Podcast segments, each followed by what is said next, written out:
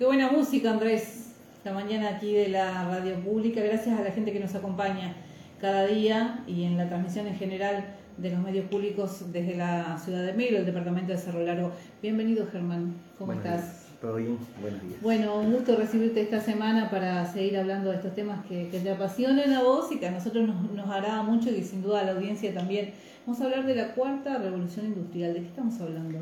Sí, es un nombre, es un nombre este, muy, muy, muy genérico y que, que no tiene no es muy temporal, digamos, con una frontera muy definida, pero que es un nombre que suena y que es algo que se viene hablando desde hace muchos años ya este, como sabemos, hubo una, una, primera revolución industrial que está más o menos marcada hace muchos años ya, por los, por los 1780, 1700 y pico, que fue con el, sufrimiento, con el surgimiento del, vapor, ¿verdad? El vapor se metió en la industria y, eso permitió desarrollar un aumento en la producción, un cambio en la producción y, y bueno, eso tuvo un impacto este, enorme en, en, la vida de la gente, en todo, y por eso se le llamó revolución, por, por, lo que fue el cambio que generó, ¿verdad?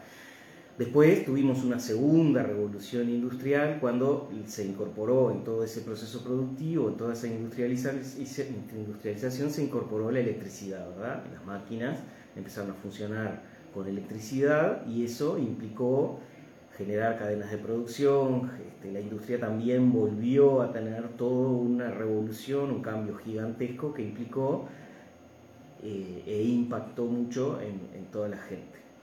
Después vino una tercera revolución industrial que fue con la robotización, una robotización muy básica, muy, un robot automático que lo que hacía era todas aquellas tareas repetitivas que antes Chaplin hacía con, un, con, una, con, una, este, con una herramienta y repetía y se cansaba y le dolía y generaba en el ser humano eh, un montón de, problemas por, por, esas tareas repetitivas en ambientes muy hostiles. Bueno, eh, el robot llegó y automatizó, automatizó fábricas, este, plantas industriales, pero ese era un robot tonto, llamémosle, que simplemente agarraba una pieza de acá, la giraba y la ponía acá, o procesos similares. Ah, el robot entró en ese momento y a su vez entró mucho este, lo que fue la automatización de un montón de procesos. Bueno, hoy ya desde hace muchos años a ese robot o esa industrialización se le dio una especie, no, no se la puede llamar inteligencia, pero sí ese robot evolucionó a algo que no solo toma esta pieza de este lugar y la mueve para este o la gira, sino que es un robot en el cual vos lo podés, le podés dar ciertas condiciones y él toma decisiones basado en ese entorno que tiene.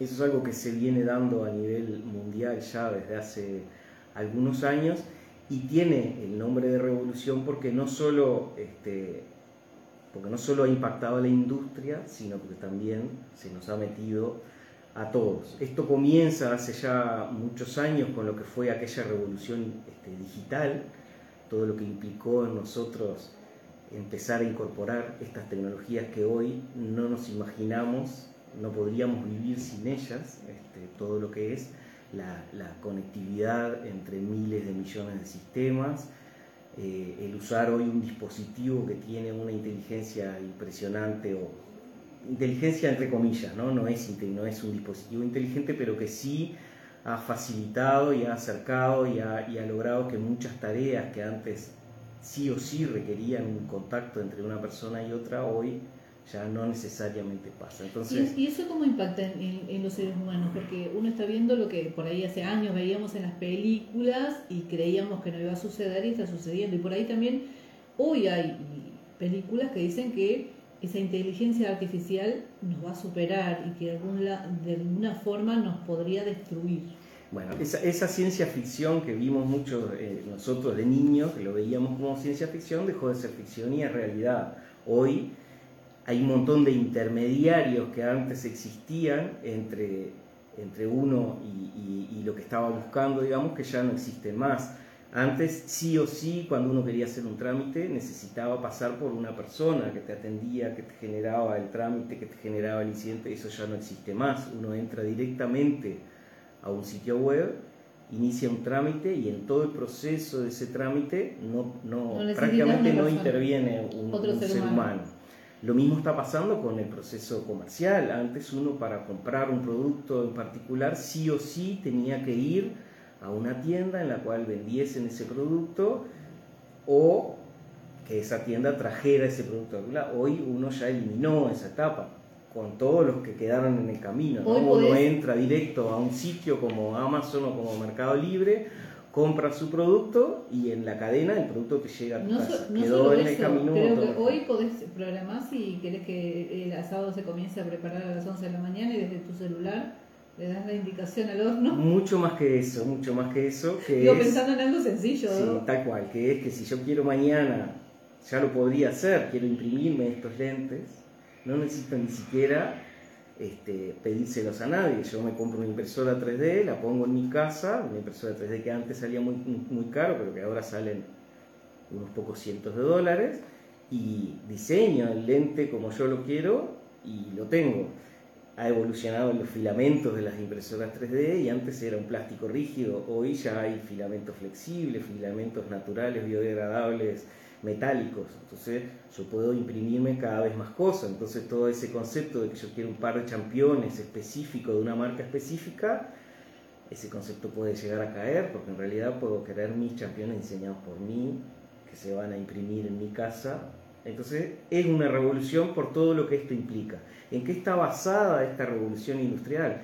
Y bueno, en esos conceptos que vos, que vos decías recién, eh, IoT, ¿qué es IoT? Es la idea es, hablar una, columna entera sobre IoT, pero IoT es, la sigla de Internet de las Cosas, Internet of Things, y es lo que vos decías recién, cada vez más nuestro, con nuestro celular controlamos cosas que antes era impensable, o sea, uno podría llegar a desde su casa decir quiero que se prenda el aire acondicionado a tal hora, y cuando llego a mi casa el aire está prendido, la cafetera o el horno va a ser el asado, ¿no? eso ya eso no es ciencia ficción, eso ya hoy existe y, es simplemente ir y comprar un enchufe que tenga wifi y, y paso a tener este, ese dispositivo en mi, en, mi, en mi celular. Ese IoT uno lo está empezando a ver a nivel doméstico, a nivel industrial, ya existe hace un montón de años, pero cada vez es más invasivo, porque quien va a fabricar el aire acondicionado no es lo mismo fabricar un aire acondicionado que te tiene un anexo que es un, control remoto, que se le caen las pilas, que se le pierde la tapita, que lo, que pierdo en la propia casa, que ahorrarme todo ese plástico, toda esa, la, ingeniería de ese dispositivo y ponerle un chip adentro del, del, aire acondicionado. Ese chip habla con internet y lo único que cambié del diseño de todo un aparato, lo cambié al diseño de un software, un programa que está corriendo en mi celular y que eliminé toda la producción de un montón de cosas. Entonces, esta revolución se basa en eso, en eliminar todas esas, eh, eh, en incorporarle Internet a un montón de cosas de, uso cotidiano. ¿no? También se basa en eso que hablábamos recién, impresión 3D, en que, en que yo quiero diseñar mi casa y bueno, todavía no está común, pero se, se viene, ya hay. Yo puedo comprar una impresora que imprima casas y voy y me imprimo mi casa diseñada eh, por mi criterio, con una, con una velocidad probablemente mucho más rápida que, usando la construcción tradicional, probablemente usando elementos que son este, más amigables con el medio ambiente, probablemente este, pensando en, en, que después eso se pueda destruir y construir de nuevo usando los mismos materiales. Entonces hay todo un montón de, revolución, y la medicina en el concepto ha revolucionado la medicina, ¿no? Hoy puedo estar haciendo una cirugía hoy y, los, profesionales de Montevideo, una cirugía acá, y los profesionales cirujanos eh, dirigiéndola desde Montevideo. Todo lo que es tele, tele es también parte de esa revolución. El teletrabajo que la pandemia impulsó ahora ha cambiado la vida de un montón de gente que está trabajando desde sus casas, con todo lo que eso implica a nivel social, de que vos estás integrando tu núcleo familiar sin irte, todo aquel tema que se habló durante años de los niños que, no, que, que, tenían que buscar un, lugar donde ir porque sus padres estaban trabajando, bueno, eso, esa revolución también puede impactar a nivel del hogar, o sea, un padre que está en su casa y no necesita llevar a su hijo a una guardería y puede trabajar en su casa, entonces el tele, la telemedicina que implica no tengo que tener un especialista en Melo que opere de, próstata, que es algo de una de esas operaciones que hoy las hace un robot.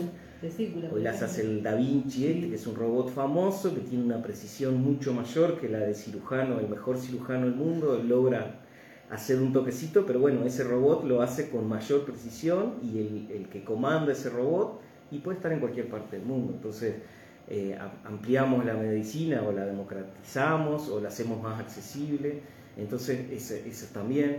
Más todo un capítulo que cada vez se nos invade más, que es lo que es el, machine learning o la inteligencia artificial o el proceso del de aprendizaje de las máquinas. Hoy en día cada vez más hablamos con el celular y le damos órdenes al celular. Y el celular cada vez nos entiende más. Eso antes era impensable que uno tuviese que uno pudiese hablar, no lo veía únicamente en las películas. Hoy yo ya le digo al Google, Google, qué temperatura hay y Google me lo contesta sin ningún tipo de problema. Me entiende casi siempre y casi siempre entiende la pregunta que le estoy haciendo cuando incluso todos hacemos preguntas distintas y de distinta manera. Entonces, toda esa inteligencia artificial se ha metido y se ha metido a nivel del hogar, no solo a nivel de la industria, la industria ya también está hace años, pero a nivel de nosotros está cada vez más eh, en el uso diario. Entonces, ¿qué es esta cuarta revolución industrial? Y bueno, es todo ese proceso de, que la tecnología no solo llegó a algún lugar, sino que se nos metió también en nuestros hogares.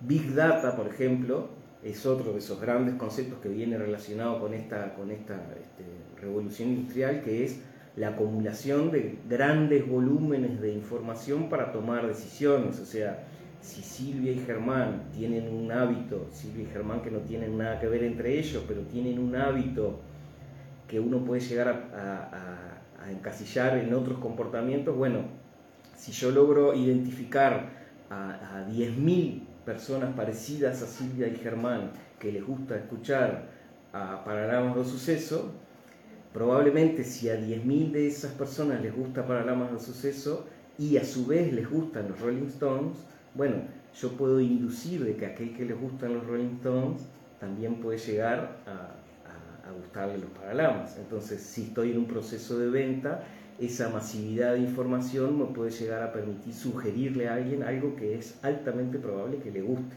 Lo vemos hoy en Facebook, que la publicidad que nos ofrece Facebook, que nos ofrece Instagram, está basada en ese montón de información. O sea, si, uno cruza volúmenes gigantescos de, información, a tener datos muy reales que incluso se dice que, esas plataformas conocen más de los demás que lo que conocemos nosotros mismos, ¿no? que lo que nosotros nos conocemos a nosotros.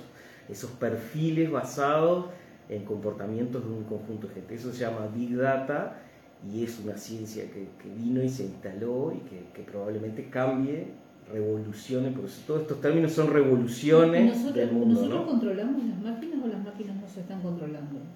El ser humano, donde se mueve un ser humano está controlado, creo que desde el aire, desde, el aire, desde, ¿no? desde, desde arriba, porque los satélites hoy te toman una foto del patio de tu casa y tus movimientos ahí, y quién, quién es la persona que está ahí, creo, y, y después saben quién sos, dónde estás, ¿Qué haces? Sin duda que el, el, hecho que haya tanta información de nosotros basado en el celular implica que con, este, con estos volúmenes de información tan grandes, quien está del otro lado puede llegar a deducir un montón de cosas que incluso nosotros no nos damos cuenta de que tenemos ese, ese gusto, ese deseo, pero las máquinas siempre están programadas por hombres, por lo menos por ahora. Siempre las máquinas tienen atrás a alguien que les escribe el código. Hay todo un debate ético, ¿no? Que, se ha dado, sobre todo, se ha planteado mucho ahora en lo que es la conducción autónoma, ¿no? Los autos que, se conducen solos, que se basan en, una en decisiones que toma ese propio auto, que todavía en Uruguay no los tenemos, pero que en el mundo sí hay muchos, que ese auto en algún momento se puede presentar con el dilema de que si sabe que va a tener un accidente, porque el auto predice que va a tener un accidente, viene por una calle y se da cuenta en el momento que se le tiraron por dos lados distintas dos personas distintas, una señora joven embarazada y una señora anciana y el auto en ese momento va a tener que tomar una decisión a quién de los dos pecha porque, porque no tiene manera de evitar ese accidente. Él sabe que por más que frene va a pechar a alguno de los dos. esas decisiones siempre son programadas por, un, por una persona, siempre atrás hay una persona. Entonces hay todo un montón de dilemas éticos que están ahora viniendo y poniéndose sobre la mesa, o morales o éticos, que están muy relacionados con esta cuarta revolución industrial, que es eso, que, mm, quién toma las decisiones, la máquina basada en toda la información que tiene o el ser humano y, bueno, es que es quien controla a, a la máquina en definitiva. Increíble, ¿no? Es un tema que tenemos que hablar mucho.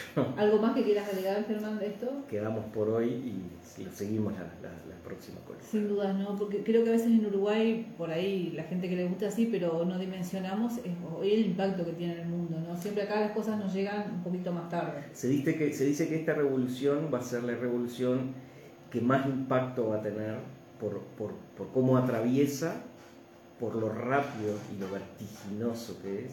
Entonces, va a haber un antes y un después, que no es una revolución que esté marcada en la fecha, no hay un día que esto va a pasar hoy, pero bueno, se cree que va a ser de las revoluciones industriales basadas en la historia, esta va a ser la que va a tener un cambio en la actitud y en la manera de vivir de la gente más significativo. Hoy no, interactuamos y nos comunicamos en milésimas de segundo a cualquier parte del mundo. Sin duda, hoy sobre todo las generaciones más jóvenes, nosotros todavía tenemos un delay ahí, pero las generaciones más jóvenes que nacieron en este mundo digital, ya tienen una manera de comunicarse y una manera de, ver y de aceptar y de usar las, cosas abismalmente distinta a las nuestras. Entonces, Los nativos digitales, ¿no? Esta, esta, generación. Muchísimas gracias, Germán. Un gusto recibirte siempre. Hasta la próxima.